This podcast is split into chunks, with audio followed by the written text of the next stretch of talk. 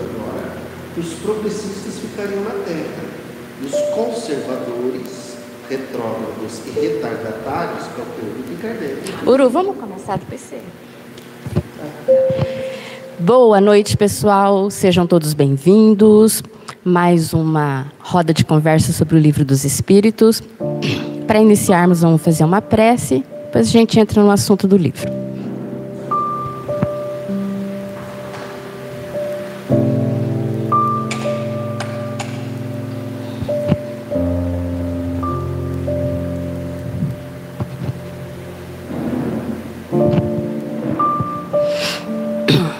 Amado Mestre Jesus, mentores amigos do GEOL, estamos agradecidos por essa oportunidade de estarmos aqui hoje para tirar nossas dúvidas sobre os livros que Kardec nos deixou.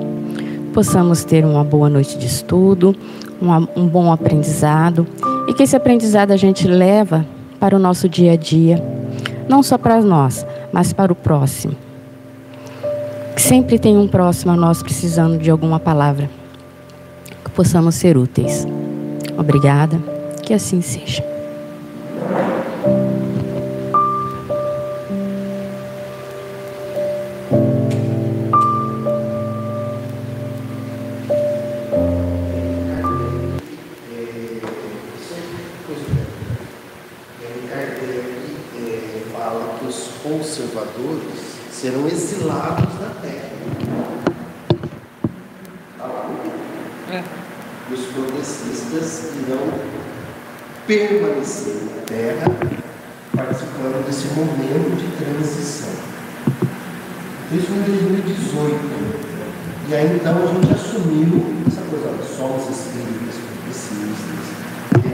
Visão socialista do mundo, à esquerda, e aí teve aquele pessoal, ah, tá, ok, vocês são livres, né? Então, desde então, a gente tem essa postura aqui em Rio Preto, a maioria dos centros, a grande, acho que a grande totalidade são conservadores, alguns bolsonaristas assumidos, né? E nós assumimos. Então, por isso que a gente já coloca ali, somos espíritas progressistas. Porque se vem uma pessoa bolsonarista, né, e com essas histórias todas que não bate nem com o espiritismo, nem com Jesus, nem com nada, ela já sabe a nossa forma de funcionar. O movimento espírita em Rio Preto, assim, é, alguns, alguns não, a maioria, já nos conhece e sabe a nossa forma de funcionar. E, e há muito tempo atrás a gente tinha palestras. Então também a gente aboliu as palestras porque tinha uns palestrantes que vinham e falavam umas coisas que não batia com Kardec. Aí a gente começou a questionar tal, e chegou uma hora que a gente falou: peraí, gente, vamos fazer roda de conversa, é menos gente, né? Porque o pessoal né, não, não gosta em geral, mas é mais produtivo, né, Fátima? Né? É mais útil, né? Concorda? A gente aprende então, isso, esse é o GEOL. Sejam bem-vindas, vocês vão conhecer. De segunda, explica para elas o livro dos Espíritos e por que, que a gente está no céu e inferno. Boa noite, pessoal. Pessoal que está aqui pessoalmente, obrigada pela participação. Pessoal do YouTube. Bom, nós estudamos na segunda-feira, para quem não conhece, a gente faz o estudo sobre o livro dos Espíritos. A gente começou desde a primeira página e a gente, para a gente aprender mesmo Kardec, nos livros de Kardec. Então a gente faz o estudo sistemático toda semana, a gente discute, se vocês têm dúvida, vocês podem participar, perguntar, se vocês quiserem dar opinião, pode dar opinião. É livre para fazer perguntas e dar opiniões. E como nós estávamos estudando no livro dos Espíritos, o capítulo das esperanças e consolações, nós terminamos o, é, o, item sobre suicídio, desgosto de vida e suicídio. Então, aí nós chegamos num acordo aqui, conversando, nós deveríamos estudar no céu e inferno o capítulo em que Kardec fala sobre o suicídio, onde ele faz a evocação de alguns suicidas para ter notícias, saber como que, que eles estão. Então, nós estamos hoje, já, já faz umas três semanas, quatro, que nós estamos estudando o céu e o inferno, na segunda parte, no capítulo 5, sobre suicidas. Hoje, nós, para quem está com esse livro, que é o nosso aqui da FEB, é a página 309, que é a que eu coloquei para vocês aí. Hoje nós vamos ler a carta do Luiz e a pespontadeira de Butinas. Nós já vimos alguns, algumas cartas de alguns suicidas e agora nós vamos para essa carta. Por um, nós vamos fazer daquele jeito, a gente lê um, eu leio um pedaço depois você faz a pergunta, eu respondo e você explica. É, Luiz e a pespontadeira de Butinas. Havia sete para oito meses que Luiz G., oficial sapateiro, namorava uma jovem, Victorine R., com a qual em breve deveria casar-se, já tendo mesmo corrido os proclamas do casamento. Neste pé as coisas consideravam-se quase definitivamente ligados, e como medida econômica, diariamente vinha o sapateiro almoçar e jantar em casa da noiva. Um dia ao jantar, sobreveio uma controvérsia a propósito de qualquer futilidade e, obstinando-se os dois nas opiniões, foram as coisas ao ponto de Luiz abandonar a mesa, protestando não mais voltar. Apesar disso, no dia seguinte, veio pedir perdão. À noite, é boa conselheira, como se sabe, mas a moça, prejulgando talvez pela cena da véspera, o que poderia acontecer quando não mais há tempo de remediar o mal, recusou-se à reconciliação. Nem protestos, nem lágrimas, nem desesperos puderam demovê-la. Muitos dias ainda se passaram, esperando Luiz que a sua amada fosse mais razoável, até que resolveu fazer uma última tentativa. Chegando à casa da moça, bateu de modo a ser reconhecido, mas a porta permaneceu fechada. Recusaram abri-la. Abri-la. Novas súplicas do repelido, novos protestos, nada ecoaram no coração da sua pretendida. Adeus, pois, cruel, exclamou o pobre moço. Adeus para sempre. Trata de procurar um marido que te estime tanto quanto eu. Ao mesmo tempo, a moça ouviu um gemido abafado e logo após um baque como de um corpo escorregando pela porta. Pelo silêncio que se seguiu, a moça julgou que Luiz se assentara à soleira da porta e protestou a si mesmo não sair enquanto ele ali se conservasse. Decorrido um quarto de hora, é que um locatário passando pela calçada, elevando luz, soltou um grito de espanto e pediu socorro. Depressa acorre a vizinhança. E Victorine, abrindo a a, então a porta, deu um grito de horror, reconhecendo, estendido sobre o lajedo, pálido, inanimado, o seu noivo. Cada qual se apressou em socorrê-lo, mas para logo se percebeu que tudo seria inútil, visto como ele deixara de existir. O desgraçado moço enterrara uma faca na região do coração e o ferro ficara-lhe cravado na ferida. Bom, então a história aqui é desse, fe, desse sapateiro, né? Que com uma briga tola da noiva, ela não queria mais vê-lo, ele se suicidou. Então agora vai ser a, as perguntas e respostas que Kardec conseguiu evocá-lo. Bem machista. Bem machista. Trata, trata de procurar um marido que te estime tanto como eu. Parece aquelas músicas sertanejas. Uru, fala no microfone, meu amor.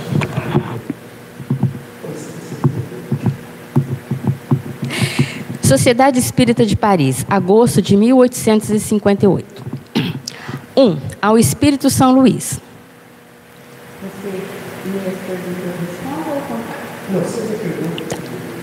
A moça causadora involuntária do suicídio tem responsabilidade? Sim, porque, porque o não amava. Então, é, Kardec evocou o espírito, né? Não. É, evocou o espírito da. Não. São Luís. Não, São Luís. É, ele ainda não evocou ninguém. Não, é é o Espírito de São Luís que foi conversar com eles antes da evocação. Isso. É, então perguntaram para o Espírito São Luís, né? Se ela é, é- é causadora involuntária do suicídio, se ela tem responsabilidade. Sim, porque o não amava. Dois. Aí é meio controverso, né? Mas vamos, vamos ver onde vai dar isso aí, né? Porque, Porque essa primeira resposta ficou meio assim. é, vamos seguindo. Dois. Então, para prevenir a desgraça, deveria desposá-lo a despeito da repugnância que ele causava? Olha, Kardec, ele é ótimo, né? Ele não engole nada. Peraí. Resposta: Ela procurava uma ocasião de descartar-se, e assim fez em começo da ligação, o que viria fazer mais tarde. Ela procurava uma ocasião de descartar-se, de sair do relacionamento, né? Já não estava muito bem. E assim fez em começo da ligação o que viria fazer mais tarde. Antes do casamento, ela já resolveu separar para não ter problema depois. Ela aproveitou a discussão que eles tiveram no almoço e. É, depois ela iria fazer do mesmo ah, mas jeito. espera aí, a moça. Ah, então vamos voltar. A moça causadora involuntária tem responsabilidade? Sim, porque o, O não o amava. não amava. Ela não o amava.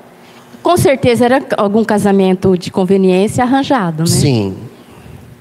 Não, igual tem muitos É. hoje em dia. Né? Ela procurava uma ocasião de descartar. Você sempre fez em começo da ligação o que viria a fazer mais tarde. Tá. Ainda. Três. Neste caso, a sua responsabilidade decorre de haver alimentado sentimentos dos quais não participava e que deram em resultado o suicídio do moço?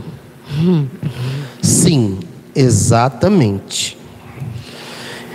É porque já fazia, no começo aqui que fala, já faziam oito meses né, que eles estavam juntos. Então veja, agora começa a ficar mais eh, didático a coisa. Ela alimentou uma relação já não gostando dele. Não é isso? Isso. Então ela já deveria ter terminado antes. E não esperado oito meses. Se ela tivesse terminado antes, não teria chegado no ponto em que chegou.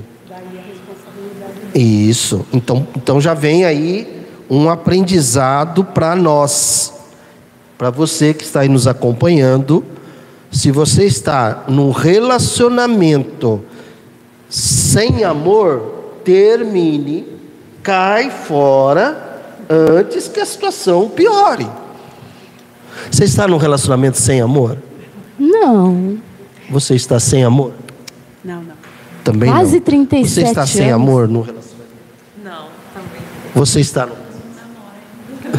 Trin, trin, 38 Não, anos juntos. isso já serve de aprendizado, porque no, no meio espírita tem muito assim daquela coisa, né? Ah, mas se eu terminar na outra vida eu vou ter que. Alguém inventou isso, porque os espíritos não falam isso. Pergunta 940. Acreditas porventura que Deus te constranja a conviver com quem não tenhas afinidade?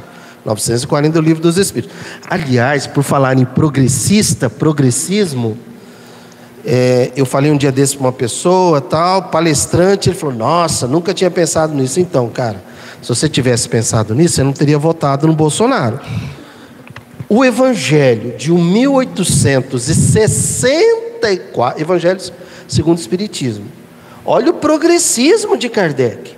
Ele propõe o divórcio. Não sei se vocês sabem disso. Vocês já leram o Evangelho? Tem um, do Evangelho segundo o Espiritismo? Tem um capítulo, vocês já leram. Ele dedica isso e ele propõe o divórcio quando não existe amor. Talvez até também, né, em função de tudo isso. O, o divórcio foi aprovado no Brasil, acho que em 1970, 1980, Por aí. por aí. Por aí. 1864, ele já propõe, olha o progressismo dele. Bom, mas Né? Kardec era muito além do tempo dele, né? Sim, Quem E aí- conhece a, a biografia, não do Kardec, Kardec, do Hipólito Lyon de Rivail, que é o Kardec, né, o professor Rivail, ele era muito além do tempo dele. Ele e a esposa dele, né, a Amélie. Amélie, o que eles fizeram para a época era considerado muito à frente. Então, você com a visão conservadora, você está aqui para se libertar. tá aí, ó. Cai fora desse relacionamento se não existe amor. Por quê? Porque, aliás, por que, que ela se tornou responsável? Porque ela estava num relacionamento sem amá-lo né? É a primeira questão que a gente não entendeu. Porque ela estava num relacionamento, ela, aliás, ela enganou, eu vou exagerar, iludiu. Iludiu, melhor. Nossa, Fátima, você já foi direta no assunto. ela iludiu uma pessoa, porque tem gente que faz isso por dó, né? Ah, mas tal, né? Tadinho, tal. E dó, pena e coitadinho não é uma lei divina. A lei divina é de amor. Não estranha, não, é assim que a gente faz a nossa roda de conversa. Ah, e fique à vontade para perguntar, perguntar, questionar, questionar. discordar, viu? Quatro. Mas então, essa responsabilidade deve ser proporcional à falta e não tão grande como se consciente e voluntariamente houvesse provocado o suicídio. É evidente. Então a responsabilidade ela é diretamente proporcional à falta. E ela já não é tão grande e não tão grande assim. E agora ela seria muito maior, né?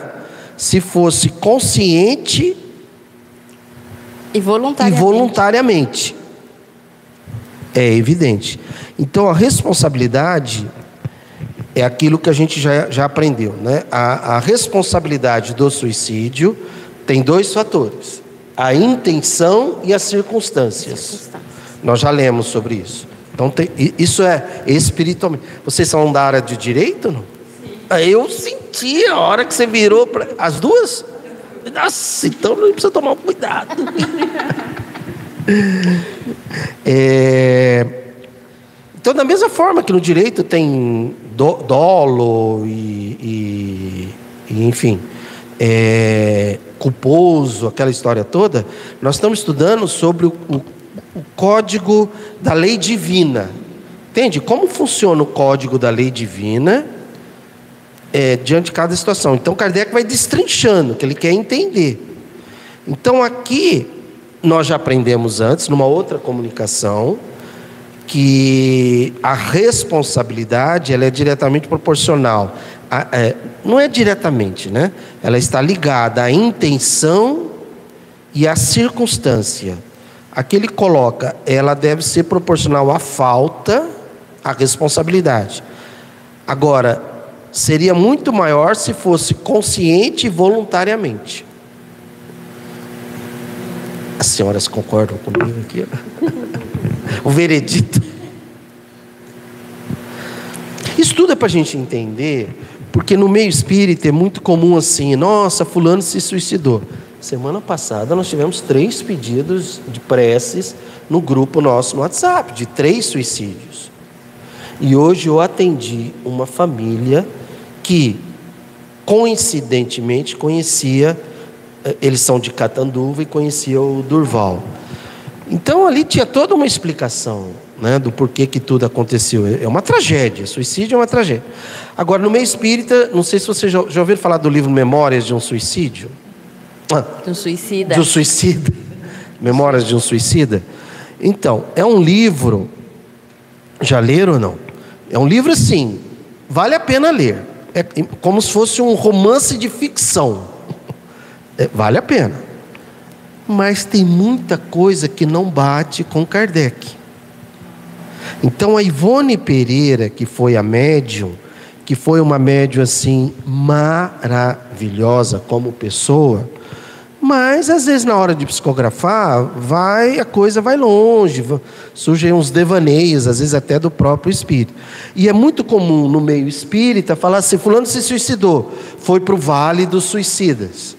Porque lá no livro Memórias de um Suicida, fala, fala lá desse vale dos suicidas. E Kardec fala que os espíritos disseram que não existe lugar no mundo espiritual. Óbvio! né? Ué, se é, se é um mundo espiritual, não pode ter grama, não pode ter terra. Olha, gente, aqui agora foi asfaltado. Então não faz sentido isso. É tudo uma consequência mental que o espírito cria, né? E então quer dizer, cada caso é um caso. E também é muito cruel você chegar para uma mãe que já perdeu o filho pelo suicídio e dizer para ela: olha, seu filho agora está lá no vale dos suicidas. E tem gente que ainda indica para ler o livro. E aí a mãe vai ler lá, um, é um- são, é, é uma cena de horrores, né? O livro. Mas não é aquilo, tá? O livro, Memórias de um Suicida, não, é um livro de ficção. Leia se você quiser ler um livro de ficção. É um livro muito legal, como ficção. Por Oro, quê? é mais a visão daquele espírito naquele momento que ele se suicidou. Isso. Não são todos iguais. É a Isso. experiência dele, do Camilo. É a experiência dele. Isso. Não é cada, de todo. Cada, cada caso, é um caso é e um ninguém está destinado a um lugar. Ninguém está destinado a um É lugar. tudo em função aqui, né? O que é real para você é aquilo que você acredita.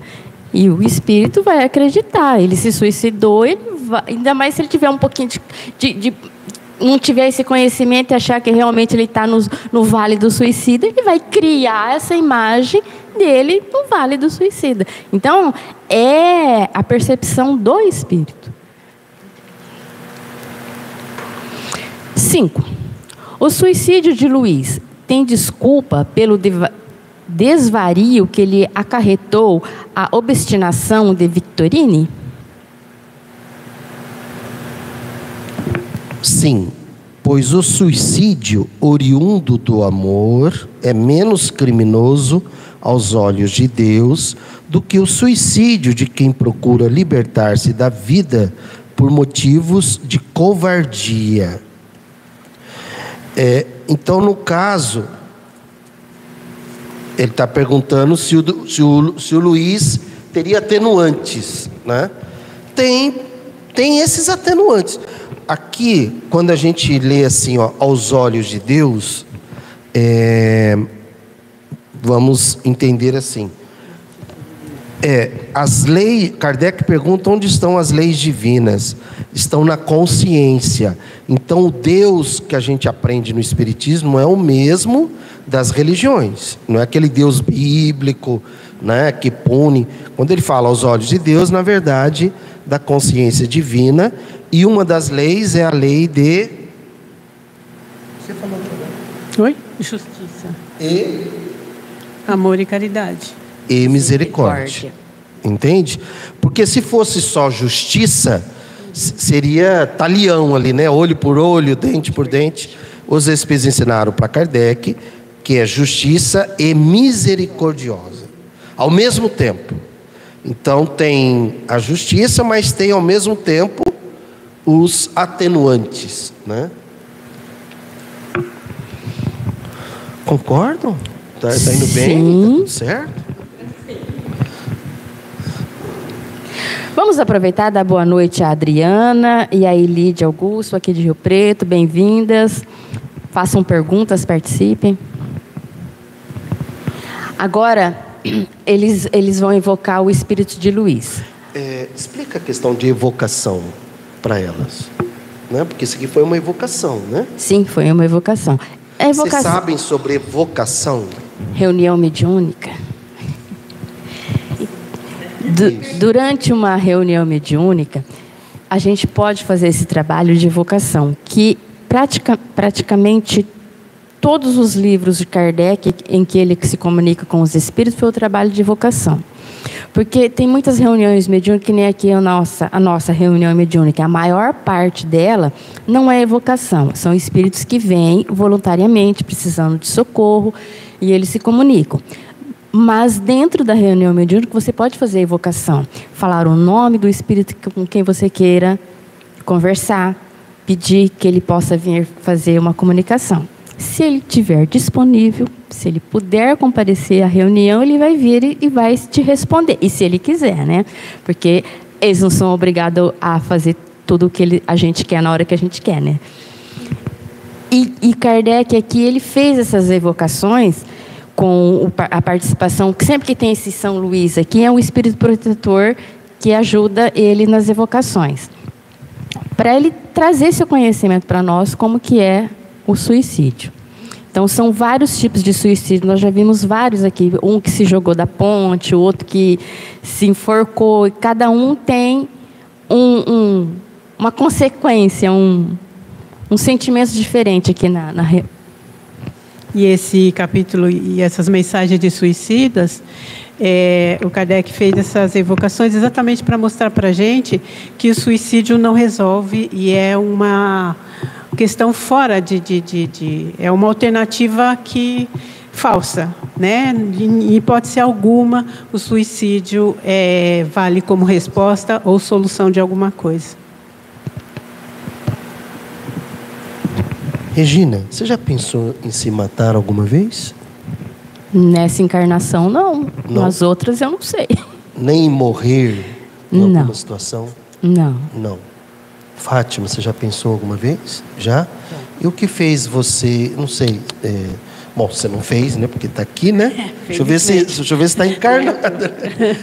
Mas o que fez você desviar da ideia? Tal? Foi pensamento de morrer ou de pensar assim? Eu, é? eu fui mesmo, quase eu cometi suicídio. Olha aí. É, eu cheguei a. Tava já, eu, iria, eu iria cometer o suicídio. O que fez com que eu não cometesse o suicídio que eu sempre fui muito é, apegada à minha mãe e com certeza espíritos benfazejos vieram em meu auxílio naquele momento e não sei se foi ela ou se foram eles mesmo que usaram desse amor que eu tinha com a minha mãe e do amor que ela tinha para comigo de fazer com que ela, entre aspas, intercedesse e conversasse comigo naquele momento. E foi aí que eu resolvi ouvi-la, né? Ouvi-los. Por isso eu não cometi o suicídio e sou muito feliz e grata por isso. Que bom. Porque aí você está aqui com a gente, né? Eu nunca pensei nisso. Você pensou alguma vez, Maria Angélica? Não. Fala não ali. Não, nunca, nunca pensei, nunca. Nem às vezes em morrer, porque às vezes eu sou psiquiatra. Então às vezes a gente tem É isso, às vezes, ah, né? Ou, nossa, seria bom se tudo acabasse, né? Nossa, sabe, queria deitar e dormir e não acordar. São pensamentos suicidas. Não é ainda uma ideação suicida, é quando você já começa a planejar, né? Você já pensou, teve alguma ideia algum dia, algum dia na sua vida de Não. Não? Não. Eu tive pensamentos é, momentos depressivos, assim. Ah, tá. Um pouco de vontade de sumir. Sumir e tal. Mas, mas, mas foi pela doença também, é, né? Você sim. estava com depressão na época? Então, eu não sei, eu creio que sim, que a minha mãe tinha falecido ah. e eu era muito grudada com ela. Ah, né? Foi após a morte? Foi após a morte da mãe. Você eu, tinha que idade? Eu tinha 21. Já. Já. Provavelmente você, você devia ter entrado numa depressão. É, eu não tinha nenhuma, nenhuma explicação, nada. Né? Não, não tinha a cabeça que eu tenho hoje, assim, ou as explicações que depois eu fui procurar, né? Depois que eu não cometia, e parece que eh, foram me orientando, os espíritos foram me orientando, e eu fui Fiquei quatro anos chorando, indo trabalhar chorando, voltava chorando, chorando, quatro anos. Mas Estou aqui. que ótimo. 95% dos casos de suicidas é, havia uma história pregressa de depressão. Helena, fala não no microfone. Não, nunca pensei. Legal, então, tá bom. Adriana, alguma vez você pensou em morrer? E Lídia, se quiser, a gente estamos ouvindo aqui. Ou se alguém quiser também comentar, tá? Então vamos lá seguir.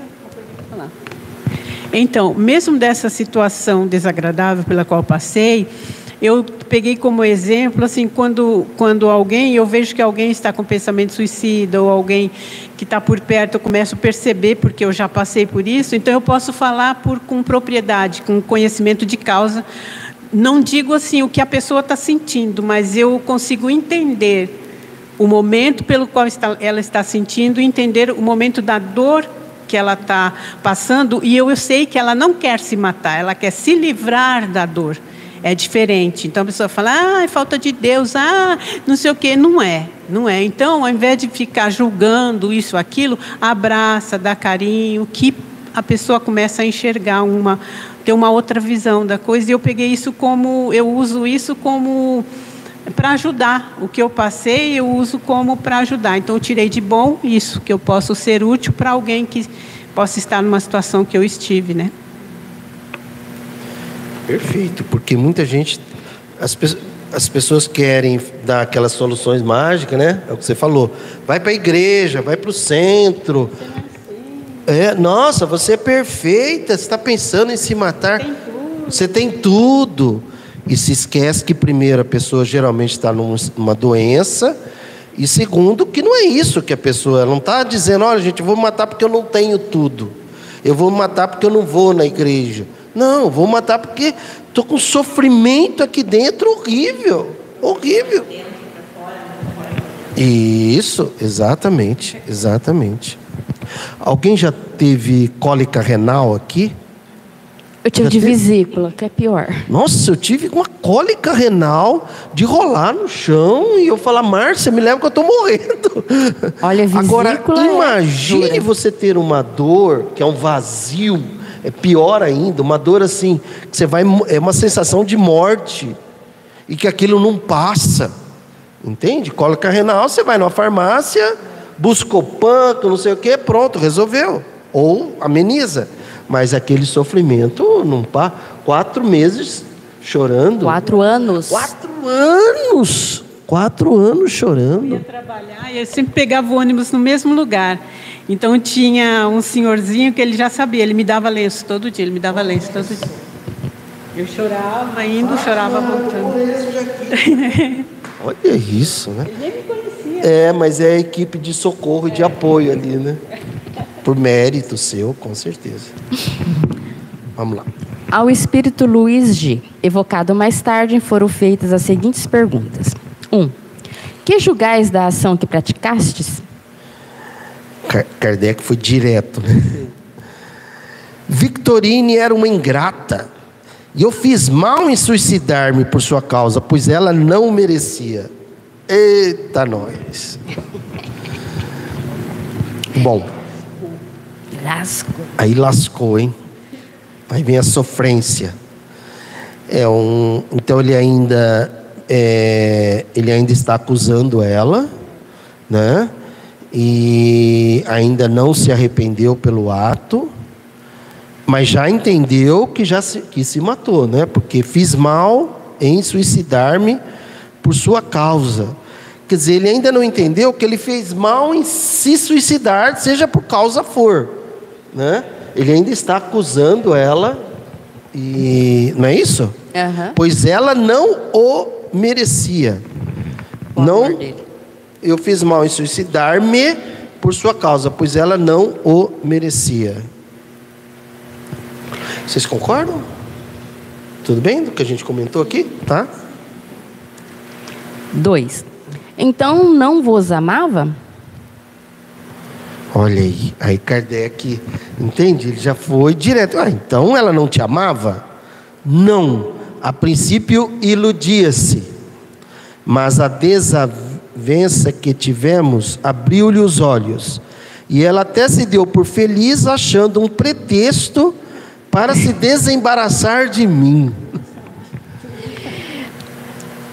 Fala, o que, que você ia comentar? Não, só Ele sabia que ela não amava. Amigo, né? Não, a princípio iludia-se.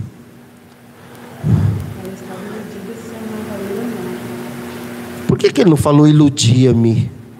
Não, ela iludia ela mesmo. Sim. Que ela achava que amava ele. Então, mas ele já tem essa consciência, então? Já tem essa consciência. Tá.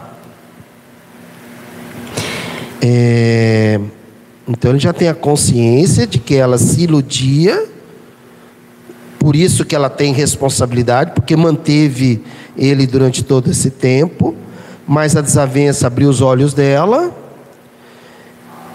e ela queria um pretexto. Você sabe, é, é, a gente, eu- a minha esposa é psicóloga, né? E então a gente vê muitos casais que se separam. Assim, é, vamos supor, o marido é, teve lá um- um- uma situação fora de casa, né? Para não falar traição ou adultério, né? E, Falar, tá falando? e, e aí a mulher decide se separar, mas decide separar, decide separar.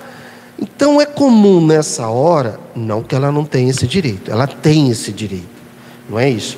Mas é muito estranho quando fica sabendo, eu quero me separar agora. Tipo assim, eu não posso perder essa oportunidade. Então parece dar a entender que ela já queria se separar, e aí surge essa situação que o cara fez, que não deveria ter feito, que é onde ela quer separar-se de qualquer jeito. Porque tem alguns casos em que a mulher, assim, ela quer questionar, mas por que, que isso aconteceu? O cara quer corrigir. Cada um faz o que quiser, por favor. Não estou aqui querendo, né? Não. Cada um faz o que quiser. Mas é diferente, entende? E, e dá a entender isso aqui, olha. E até se deu por feliz quando teve um pretexto, um pretexto de desembaraçar de mim, quer dizer, ela estava ali embaraçada junto a ele, né? Aí Tre- ele vai, aí ele cutuca ele, né? Agora, Três. E o vosso amor por ela era sincero? paixão somente, creia, pois se o amor fosse puro, eu me teria poupado de lhe causar um desgosto.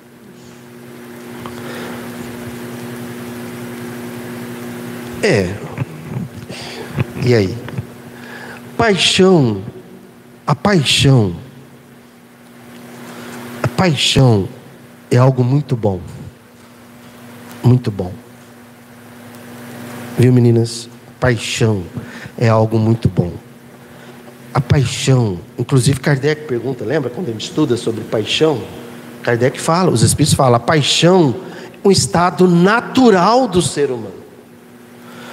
Por quê? É, algumas, alguns estudos. O cara está apaixonado, ou a cara, a pessoa está apaixonada, ela não tem sono, ela não tem cansaço, ela não tem fome, ela tem uma energia, ela tudo tal. A paixão produz no nosso cérebro uma substância chamada feniletilamina. Feniletilamina é uma anfetamina. Precisa dizer mais alguma coisa? É uma anfetamina. É uma ritalina, por exemplo. Né? O cara toma ritalina e, ah, e não dorme, não sei o quê. Não tal dorme, não come. não come, né? E aquela energia toda. Só que ritalina é artificial. Feniletilamina é natural. Todos nós podemos e devemos produzir a feniletilamina. Porque a nossa vida muda drasticamente quando a gente aciona o modo paixão. Ponto. Agora vamos a outro ponto. A paixão conjugal também é muito bom, desde que desde que você esteja apaixonado por você. Porque se você não tem paixão por você, se você se apaixona por alguém, você se entrega àquela pessoa e aí a pessoa corre o risco dela fazer o que ela quiser de você. De gato e Acaba- sapato. de gato e sapato. Ah, que, di- que, que diga as músicas sertanejas, né? Marília, as Marília, as Marília Mendonça aí, né?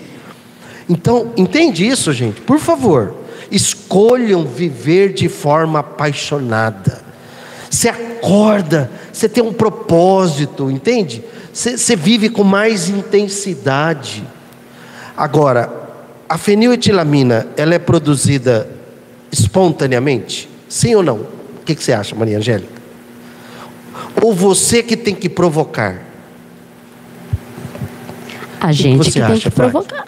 Se ela é produzida, Ou você que, pro- ou você que escolhe produzir? Então, esse um mesmo. Então, pode acontecer uma situação externa que te provoque paixão. Vamos supor que por algum motivo, algum motivo, não sei, algum motivo, Fátima, a partir de amanhã, você vai realizar todos os sonhos que você quiser. Por algum motivo, né? Lascou, né? Sonhos, né? Bons. Você concorda que você vai acordar mais cedo?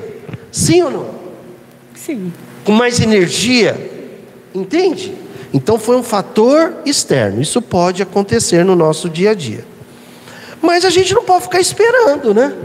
E aí, Fátima, aconteceu alguma coisa? Não, ainda não. E aí, Fátima, faz 10 anos, e aí, nada ainda, tudo igual. Né? Mas a gente pode escolher, escolher viver apaixonadamente. Entendeu, Fátima? Entende? Você pode escolher, você pode decidir viver apaixonado. Por exemplo, agora eu estou falando aqui de uma forma apaixonada. E como? Entende isso? Entenderam? E, e aí o cérebro vai produzir a feniletilamina, aí a feniletilamina vai, vai, vai estimular essa escolha apaixonada que você fez, essa escolha apaixonada produz feniletilamina e cria um círculo virtuoso, virtuoso ali de paixão, tá? Fez sentido ou não? Agora aqui no caso, né? É, paixão somente. Então ele se apaixonou por ela, mas ela já não queria mais saber dele. Esse foi o lado ruim. Então, e também ele não era apaixonado por ele, porque se ele fosse apaixonado por ele, jamais um apaixonado por si se mata. Porque ele tem propósitos, entende? Ele tem vida. Agora, se ele não tem paixão por ele, aliás, duas coisas: paixão por si mesmo e pela vida. Paixão por si mesmo e pela vida. Se a pessoa tem isso, ela não se mata nunca, né? Uru, comenta o comentário da Adriana. Então, hein? Você fez a pergunta para ela, ela respondeu. Vamos lá, Adri! Em suicídio, ela respondeu aqui no, no celular. Em suicídio, não, mas pensamentos quando estamos emocionalmente abalados por alguma situação, pensar em, entre aspas, se eu morresse, sim. E na minha opinião, acho que em nenhum momento de nossas vidas alguém já pensou. Sim, na minha opinião, hoje com todo aprendizado, penso completamente diferente. Sim. Que legal, Dri. Eu te entendo. A gente te entende que, né, em alguns momentos, né, e se eu morresse, e como é que vocês falaram? Ah, e se eu sumisse? Não. Se assumir. Quero sumir, quero dormir não acordar, até que chega um momento que a gente descobre, como você falou, por alguns ensinamentos e tudo mais, né? Que, peraí, cara, não é por aí, né? Tô triste, aquilo ali não deveria ter acontecido. Onde já se viu? Olha o que ela fez comigo. Não abriu a porta para eu entrar. Tá bom, vou embora, vou passar no bar, vou tomar todas, mas vou para casa dormir. Porque amanhã começa outro dia. Ó, tem um- uma faca ali. Que faca, cara? Não vou me matar, não, porque ele se matou com uma faca, né? Né? Então ele já foi, com, já foi Já foi com a né? intenção. Quer dizer, é uma hipótese nossa, pode dizer que ele Ou por também defesa. não, porque naquela época era É. comum carregar um canivete na às vezes, cintura. às vezes foi isso, é verdade, verdade. Ô Luiz, a gente não está querendo difamar você não, tá? A gente quer aprender com o caso. Quatro. E se acaso ela adivinhasse a vossa intenção, persistiria na sua recusa? Olha Kardec, né? Ele é. E se ela adivinhasse a sua intenção, a sua intenção, é, qual que era a intenção dele? Se matar, caso ele fosse Rejeitado. rejeitado persistiria na sua recusa? Ela, né? Ela, ela, persiste- né? ela. Na- ela, ela, na recusa. Não sei, penso mesmo que não, porque ela não é má. Olha, e até que ela sim, porque ela não vale nada, não sei o que, não, porque ela não é má, mas ainda assim não seria feliz. E melhor foi para ela que as coisas se passassem de tal forma. É. Algum Aqui comentário? ele não põe a culpa em- nela É. nenhuma vez. Nenhuma vez, né? E ainda diz que ela não é má. Que ela não é má. É. E diz que ela não persistiria na recusa se ela soubesse da intenção, né? Não. E se acaso ela adivinhasse, persistiria na sua recusa? Não sei. Penso mesmo que não, porque ela não é má. Ela continuaria recusando Ela iria aceitar Ela ia aceitá-lo de novo. Se ela se ela descobrisse. descobrisse a intenção.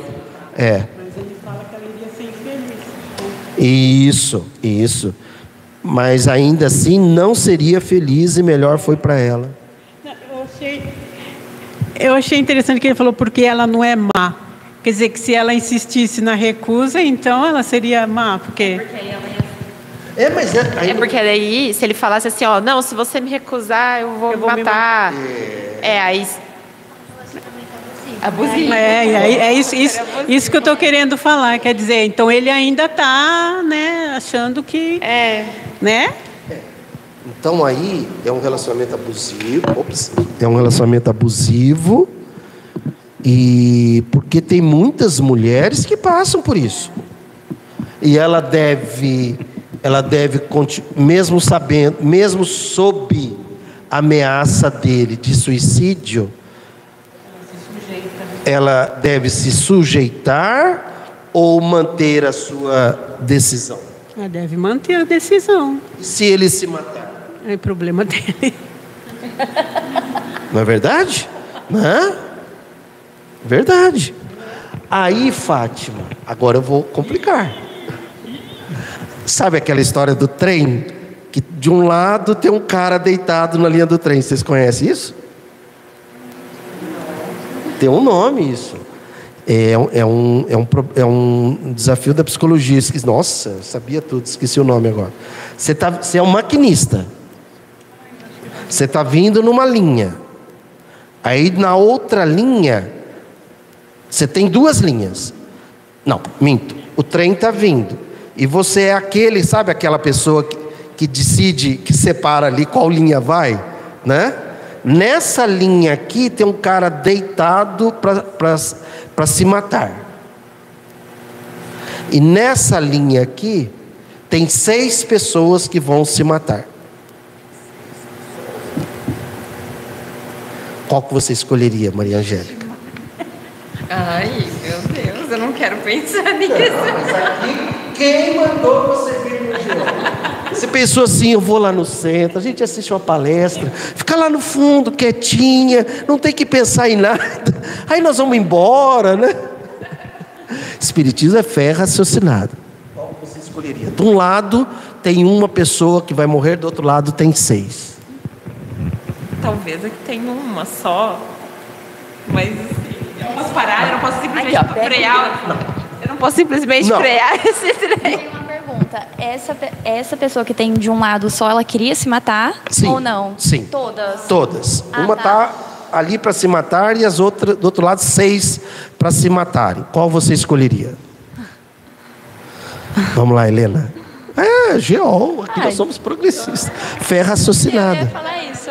Qual que você escolheria, Helena? Ai, eu acho que é de seis pessoas. Porque se todas. Não, você salvaria quem? Para ser eu mais específico. uma pessoa só. Eu sei que tá contraditório o que eu tô falando, mas se seis pessoas já querem morrer, não faz sentido. Não, o outro melhor- quer morrer também. É, mas as outras seis são mais, são mais quantidade de pessoas. Não, então você escolhe matar as seis Elas já querem, e a outra também quer. mas são seis pessoas que querem mais do que uma. A vontade é maior. Interessante, tá vendo? Você está surpresa, né? Nunca faça parte do grupo dos seis se algum dia acontecer isso aí. E ela for a pessoa que vai decidir, né?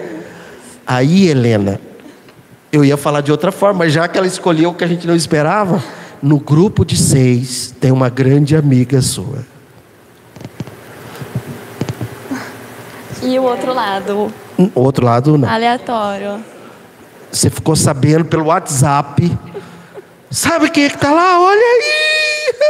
Eu fiquei sabendo depois. Não, antes. Antes. Antes de tomar a decisão. Não, aí eu vou do outro lado. Outro lado. Nesse caso, eu vou do outro lado. E aí alguém te informa que do outro lado é seu filho. Mata minha amiga. Não penso duas vezes. Entende como que a gente é movido, né? Sim. Esses critérios podem mudar. Ah, Isso é para as advogadas resolver. Nossa, a gente só provoca o problema. Ah, tem que tomar atitude. Não. Omissa. Que isso? Não. Aí o trem descarrilha. Tinha, é descarrila? É, descarrilha. E tinham 100 pessoas dentro do trem, inclusive uma filha sua e uma neta. Não, para ela não descarrilar. Pra não descarrilar. Então tá bom, tá bom. Valeu. Ó, a, a, É. a Elídia pôs um comentário. Ah lá. Dona Lídia, em suicídio não, mas tempos atrás tive vontade de pegar um foguete e dar uma volta pelos ares. Mas não ia resolver escolher ficar. Olha, mas esse foguete é interessante. Olha, se existir esse foguete, que ele dá umas voltas, né? E volta. Que bom, Dona Lídia, que bom. Estamos todos aqui, né? Felizes e prontos para ganhar essa existência. Legal, Adriana. Legal, Lídia. Escolhemos viver e mais do que isso, né? Viver feliz e com paixão, com energia. Muito bom. 5.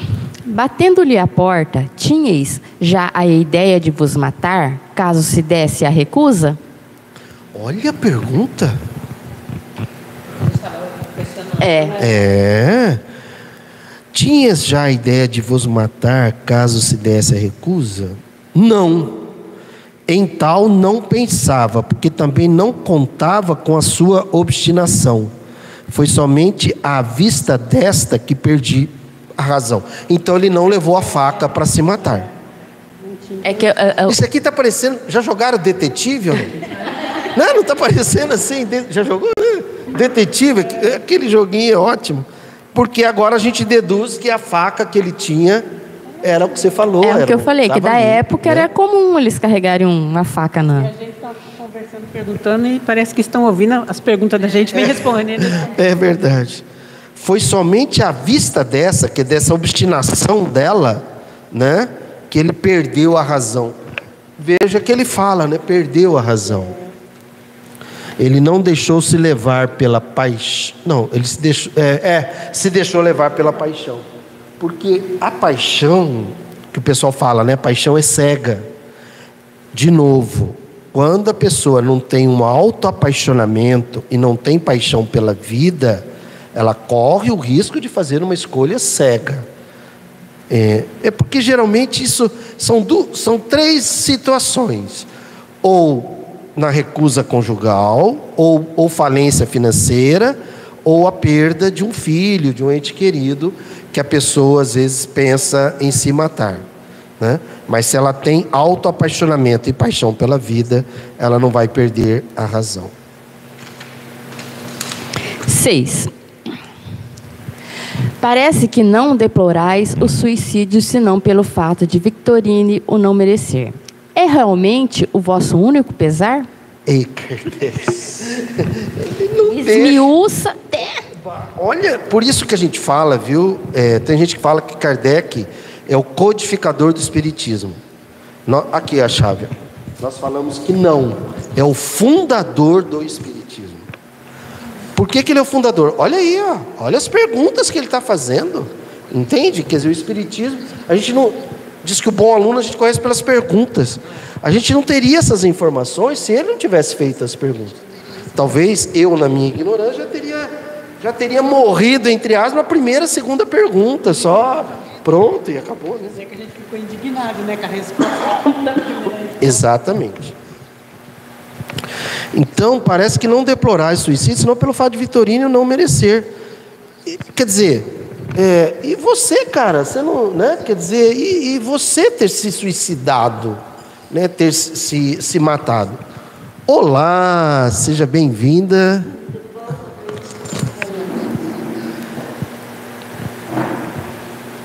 Nesse momento, sim.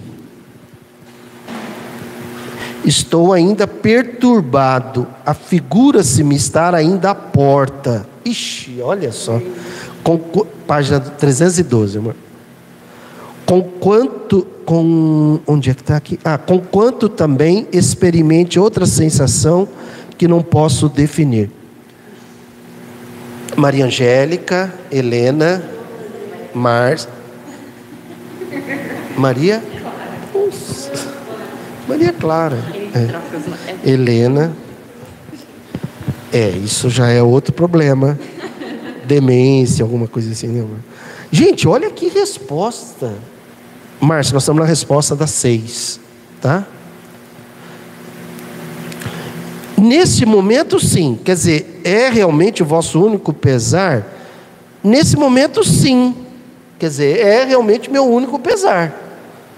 Estou ainda perturbado. Afigura-se-me estar ainda à porta. Olha a questão do lugar que a gente comentou. Quer dizer, que na cabeça dele, ele ainda como se estivesse ali na, na frente da porta, embora está numa sessão mediúnica, é, respondendo por um médium, né? Aí tem um detalhe: conquanto também experimente outra sensação que não posso definir, que seria? Um vazio? Eu acredito que também nisso, mas eu acredito que talvez o corpo se decompondo. Também. Decepção. Decepção?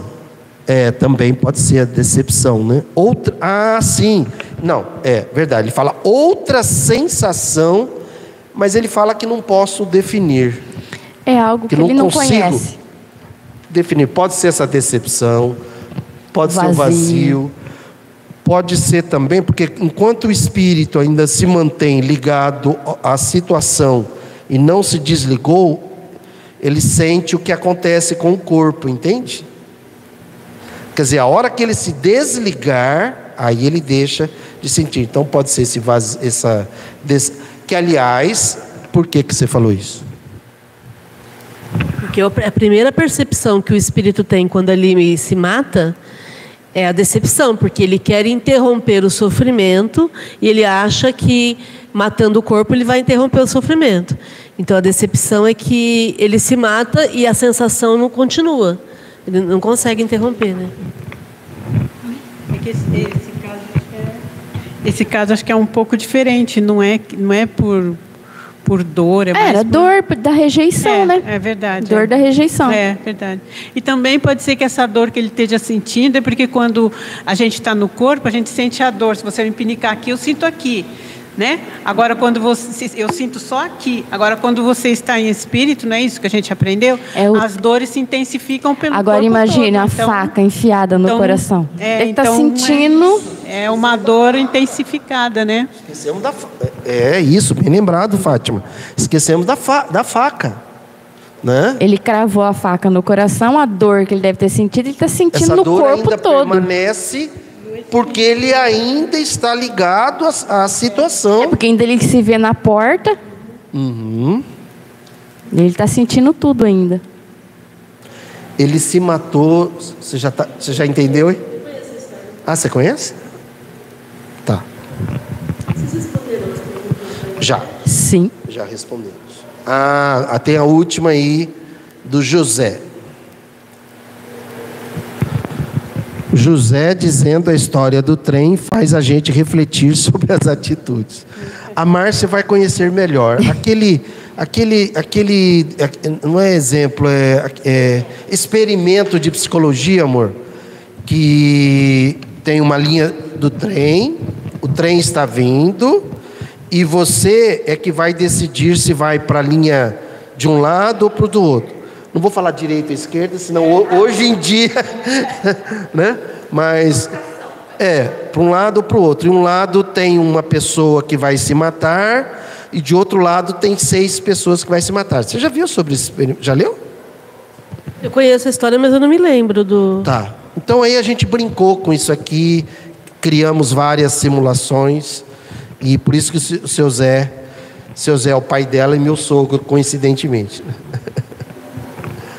Entende? Por isso que ele está fazendo esse comentário Aí, do Nesse trem. exemplo, o, a gente tem que prevalecer o maior número de, de pessoas, né? É.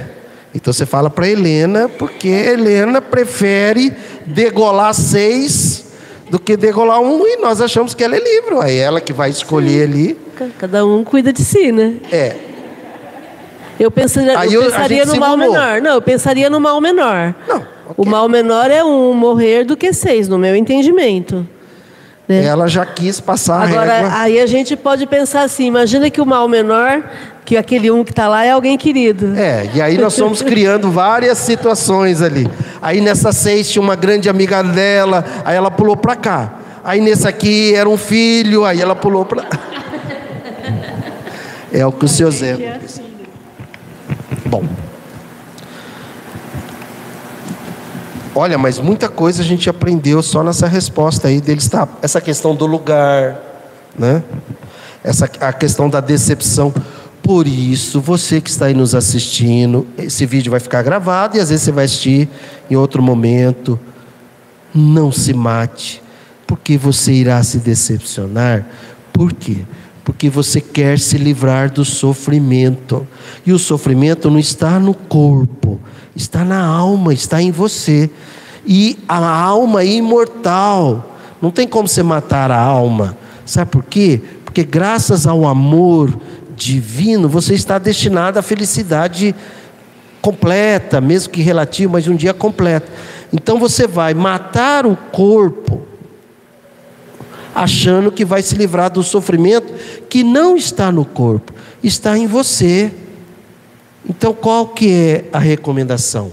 Respire, relaxe, ligue para um amigo, para uma amiga, peça socorro, que tem solução. Esse sofrimento que você está sentindo não está no corpo, está em você. Combinado? Vamos seguindo? Sete. Chegareis a compreendê-la mais tarde? Compreendê-la a sensação, né? Que ele diz que ele não pode É, definir sensação. por enquanto. Sim, quando estiver livre desta perturbação. Fiz mal, deveria resignar-me. Fui fraco e sofro as consequências da minha fraqueza.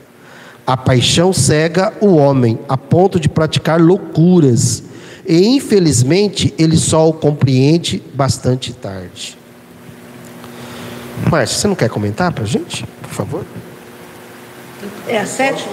É a sete. É, é que eu estava lendo, as, eu tava lendo as outras. Não, não, não, mas posso comentar. Chegareis a compreendê-la mais tarde, ele está falando da sensação. Sim, quando estiver livre desta perturbação. Ele está com a perturbação que é a perturbação da morte. Né? Fiz mal, deveria resignar-me. Sim. Então ele deveria. A resignação é a aceitação do- dos fatos. Né? Ele deveria ter aceitado que ela não o queria e deveria ter permanecido vivo. E agora que ele fez o suicídio, ele tem que aceitar que ele fez o suicídio em vez de se revoltar. Fui fraco e sofro as consequências da minha fraqueza. A paixão cega o homem a ponto de praticar loucuras e, infelizmente, ele só o compreende bastante tarde. Homem aqui é no sentido de humanidade, né? Então, toda pessoa que está cega pela paixão, ela acaba fazendo escolhas inadequadas, que ele chama de loucuras, e só vai se dar conta disso mais tarde, quando já, já é muito tarde, né? Ó, procurem no. Ah, procurem no Google o dilema do trem ou experimento psicológico. Olha, aí, o dilema do trem, o experimento que é um cenário clássico, o dilema do trem, filosofia na escola, o dilema do trem desgovernado, filosofia e psicologia, tá? É interessante a gente ler. E quem sabe a Helena muda, né? Muda Sei de lá, ideia. Né? Porque... Brincadeira, você é livre. Ser livre. Isso, é isso, desse tipo de pessoa que a gente gosta aqui no GO. Assim. Ok, Márcia. Então você já comentou, né? Oito. Dizeis que tendes um desgosto. Qual é? Fiz mal em abreviar a vida. Não deveria fazê-lo. Era preferível tudo suportar a morrer antes do tempo. Sou, portanto, infeliz. Sofro e é sempre ela que me faz sofrer, a ingrata. Parece-me estar sempre à sua porta, mas não falemos nem pensemos mais nisso, que me incomoda muito. Adeus.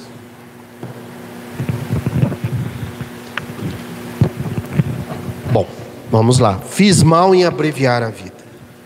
Então, sempre abreviar a vida vai ser um mal. Certo? Primeiro ensinamento. Não, não, um comentário importante é que o arrependimento é o primeiro passo. Então ele, ele não tá, ele está ainda vivendo o processo da morte, mas ele já entendeu que ele não deveria ter feito. Diferente dos outros casos que a gente leu, aquela mãe que se matou porque o filho morreu e ela queria encontrá-lo, ela não se arrependeu. Né? Ela falou que faria de novo, ela se mataria de novo. Quer dizer, aqui é o primeiro passo para a recuperação. É arrependimento, expiação, Expiação e e reparação. reparação. São três passos. Né? Então o arrependimento ele já fez. Isso na visão espírita, tá? Não é necessariamente na psicologia, tá? É, então, arrependimento. Então ele já se arrependeu.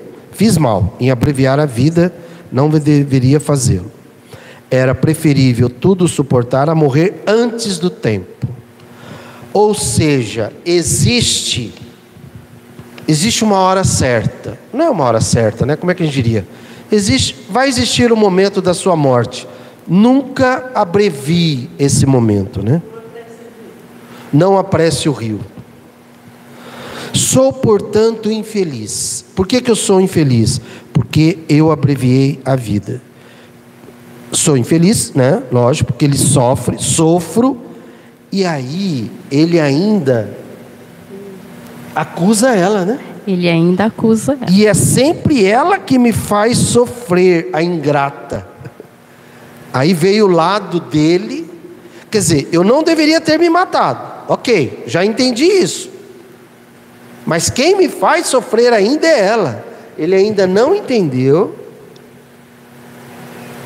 que ele está sofrendo não é por causa dela, é porque ele ainda não aceitou, né? Ele ainda coloca ela como sendo a culpada. Como sendo a causa. É, na verdade, ele está na vitimização ainda. Né? E, e é interessante que eu, eu reli lá atrás, que vocês já tinham lido antes, é, eu nunca tinha pensado nessa questão dela ter uma parcela de responsabilidade sobre o que ele fez. Isso é muito sério. Sim, porque ela alimentou. É uma relação que ela já deveria ter saído. Ela sabia. Então a demora, a procrastinação, a demora em tomar uma atitude é um agravante. Não, né? num, num relacionamento. Num relacionamento. Quer dizer, a pessoa está no relacionamento, ela não gosta mais do outro, mas está por algum motivo. Então, por isso é que ele a chama de ingrata. Porque ela não foi, ela não correspondeu ao amor que ele tinha. E, se- e ela deveria ter tomado uma atitude antes. Talvez se ela tivesse tomado uma atitude antes, O Espírito fala ele não isso. chegaria nesse ponto, nesse nível. E ela não seria E ela responsabilizada não seria por isso. responsabilizada. Então, por isso a questão da procrastinação. Quantas coisas a gente vai deixando para depois, empurrando com a barriga. E aí, é, no sentido geral, no sentido né? geral. E aí acontece uma coisa Uma ruim, tragédia. né? E não entende o seguinte, por que você não tomou essa decisão antes? Então, quanto mais rapidamente a tomada, a percepção do fato e a tomada de decisão, menor, menor as complicações, menores as complicações, né?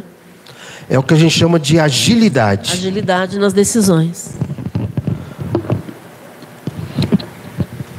Agilidade é quanto de tempo vai levar entre o que você já decidiu que deveria fazer, mas ainda não fez. Entende? O índice de agilidade é aquela pessoa que então já toma, eh, já decidiu, ah, eu tenho que me mudar daqui. Nossa, porque senão, não, chega, não aguento mais morar nessa cidade. Exemplo. Mas vai procrastinando, preguiça, vai dar trabalho, mas eu não quero mais morar aqui. Aí acontece, sei lá, um assalto, um incêndio na casa. Então, cara, se você já tivesse mudado, né? Posso? Então isso também serve para muitos relacionamentos, né, Márcia? Não, eu sei, mas aqui especificamente é de um relacionamento, né? Você que está aí nos assistindo, pare de adiar as decisões que você já está convicto, seja ela qual for, e fica adiando por preguiça, acomodação, etc. e tal. E cuidado, que pode chegar uma hora que vai acontecer uma coisa ruim, que não precisaria ter acontecido, e, e por você ter adiado. É, o fundo da gaiola que cai? Não, é- é- é- você está dentro da gaiola e você vai cuidando da gaiola, cuidando da gaiola, mas não percebe que o fundo está apodrecendo, né? E, e em vez de fortalecer as asas para sair voando, você fica cuidando da gaiola, né? E dando lustre na gaiola, e passando tinta na gaiola, e limpando a gaiola, e o fundo apodrecendo, até que chega uma hora que o fundo apodrece e cai, e você não fortaleceu as asas para voar, né? O que, que é o fundo da gaiola apodrecer? É a morte chegar, por exemplo. Ou um acontecimento trágico chegar, exatamente. Que poderia ter sido, que poderia ter sido evitado. Né? Agora a gente vai ler esse pedacinho aqui embaixo. Sempre que tiver essa letra menorzinha, é comentário de Kardec. Por isso se vê ainda uma nova confirmação da justiça que pre- preside a distribuição das penas, conforme o grau de responsabilidade dos culpados. É a moça, neste caso, que cabe a maior responsabilidade por haver entretido em Luiz, por brincadeira, um amor que não sentia. Quanto ao moço, esse já é de sobejo punido pelo sofrimento que lhe perdura. Mas a sua pena é leve, porquanto apenas cedeu a um movimento irrefletido, em momento de exaltação, que não a fria premeditação dos suicidas que buscam subtrair-se às provações da vida. Não, então, pelo comentário de Kardec, aqui a maior culpada aqui continua sendo a moça? É, você pode discordar, tá? É que Kardec, mas vamos lá. Deixa eu. é, Não, só quero confirmação. Não, não, eu acho que você tem o direito de discordar, enfim, da opinião dele. Mas tem uma coisa interessante que ele fala aqui, ó. Por isso se vê ainda uma nova confirmação da justiça que preside a distribuição das penas conforme o grau de responsabilidade dos culpados. Porque é uma tendência no mundo religioso de juntar todo mundo na mesma causa. Ah, se matou. Então, né?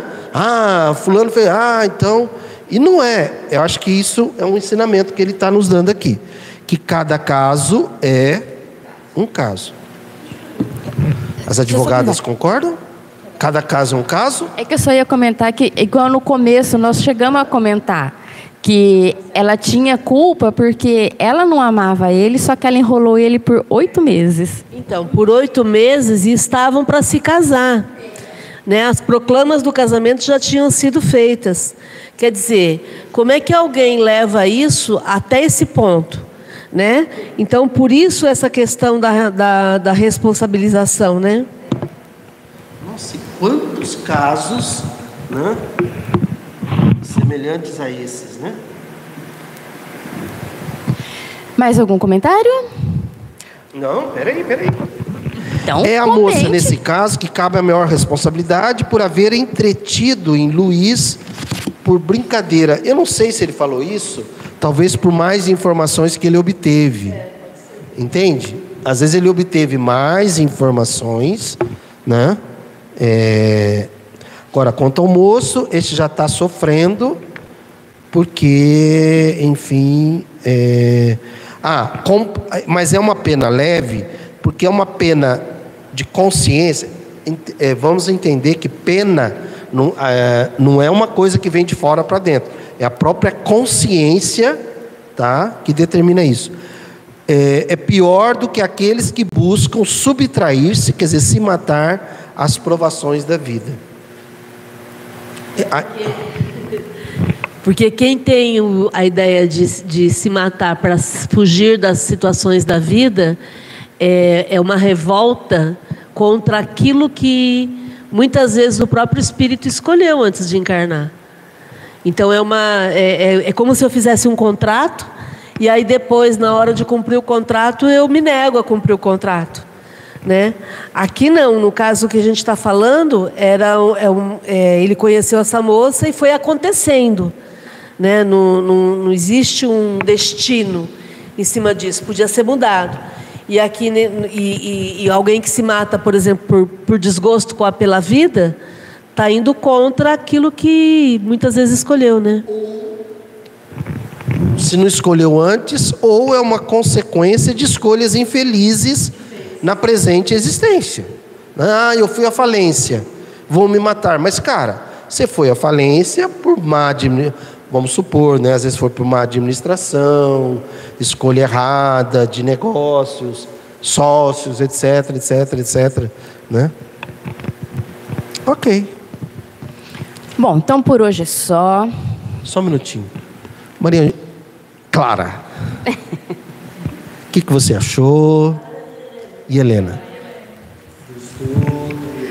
Eu achei muito interessante, é muito produtivo compartilhar das ideias e ver não só é, o que Kardec, as conclusões dele, mas as nossas né, conclusões, como a gente enxerga isso e como pode adaptar isso à nossa realidade, né, aos dias de hoje né, também. Eu gostei. Eu concordo com o que ela falou e também pensar de forma diferente, apesar que foi uma história, mas se a gente lê novamente, às vezes a gente vai pegar mais informação do que a gente não viu primeiro. Então, cada hora é um novo aprendizado. Esse é o espírito. Esse é o espírito do Geol, provocar isso aqui. Né? Que, aliás, quando Kardec criou a Sociedade de Espíritas Parisienses, de Estudos Espíritas Parisienses, né? ele, era isso aqui que ele fazia, entende? Tanto que ele recomendava que os centros tivessem de 20 a 30 pessoas, porque ele entendia que é um número para poder fazer esse tipo de coisa. Né? Que bom, legal. Quer ler aí? Ó? Parece que tem uns. Ah, Bom, por hoje é só. Nós passamos, estouramos nosso horário, mas para a gente terminar aqui o, o- o capítulo, queria agradecer a presença de todos, a Helena, a Maria Clara, a Márcia, Uru, a Fátima, o pessoal do YouTube, que é a Adriana, a Ilide Seu José. Obrigada pela participação, pelas, pelos comentários. Pessoal do YouTube, deem like, compartilhe, façam inscrição, compartilhe com pessoas que vocês conheçam que ainda não têm conhecimento do nosso, do nosso canal, para eles terem um pouco de aprendizado também. E por hoje é só. Quarta-feira nós temos a nossa reunião mediúnica, nosso estudo do livro dos médiuns, que também é aberto. Qualquer pessoa que quiser vir participar pode vir, estão todos convidados. Na quinta-feira temos a na Academia da Felicidade, que é coordenada pelo URU, também é aberto. Todos podem vir participar, fiquem à vontade, sempre às 8 horas da noite. A partir das sete e meia já estou aqui. Então, quem quiser chegar mais cedo, pode chegar. Obrigada. E é isso. E a gente termina com os ab... O abraço da felicidade. Ah, é só um abraço mesmo. Vai sair de qual porta esse abraço aqui?